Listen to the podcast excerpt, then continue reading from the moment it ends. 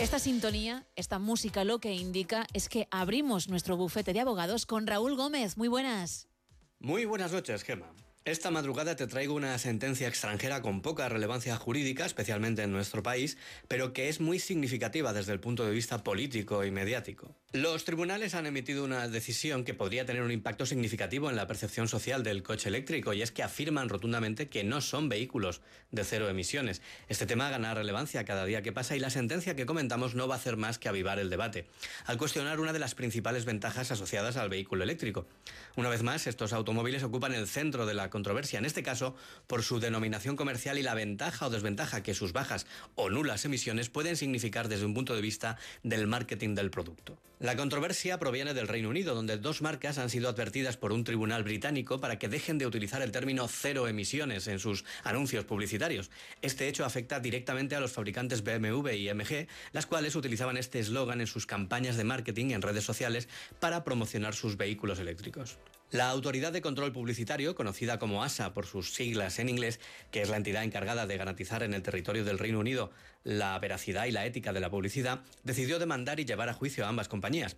La sentencia no solo ordena a los fabricantes retirar los anuncios, sino que también les prohíbe utilizar frases similares en futuras campañas, argumentando que no reflejan la realidad. El problema no radica en que la afirmación de cero emisiones sea falsa en relación con el uso de los vehículos, ya que durante su funcionamiento no emiten gases contaminantes. Sin embargo, el Tribunal Británico considera que esta afirmación es engañosa si se tiene en cuenta el ciclo de vida completo del vehículo, desde la extracción de los materiales hasta su desecho, incluyendo la fabricación y el transporte, y por supuesto que utilizan una energía para sus baterías que obviamente no es de cero emisiones. La clave está en que si se quiere hacer un análisis de impacto integral hay que tener en cuenta las emisiones de todo el ciclo productivo, desde que se sacan los materiales de la tierra hasta que se achatarra el vehículo. Si tenemos en cuenta todo el proceso y tiempo de vida de los vehículos, ya no está tan clara la mejoría con respecto a sus homónimos de combustibles fósiles, y más aún si observamos y analizamos que lo que pretende la Administración, en especial la Unión Europea, con un planteamiento ciertamente simplista, es que los vehículos de combustión se achatarren cuanto antes para, acto seguido, prohibir el uso de los automóviles de este tipo que ya están fabricados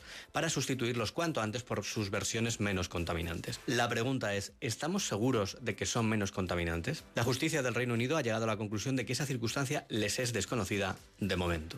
Esta decisión judicial podría cambiar la percepción general sobre los vehículos eléctricos, ya que es probable que se comience a considerar el impacto ambiental desde las etapas más tempranas de su producción. Algunos defensores de los vehículos de combustión señalan que nadie ha calculado completamente las emisiones asociadas con el desecho de los vehículos de gasolina y diésel existentes, así como la fabricación de sus equivalentes eléctricos. Esta controversia seguramente se discutirá en Europa en un futuro cercano. La semana que viene te traigo más asuntos. Hasta entonces te mando un fuerte abrazo. Otro para ti, muchas gracias Raúl.